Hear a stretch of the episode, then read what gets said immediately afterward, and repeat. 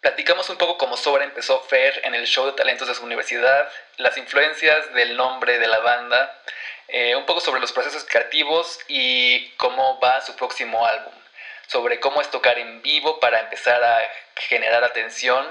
lidiar con miembros de la banda irresponsables, filmar videoclips en Japón y financiar las producciones de manera independiente y con poco presupuesto, además de involucrarnos un poco en la cultura japonesa que influenció, influencia sus canciones. Me trabé ahí, pero disfruten el episodio, chavales.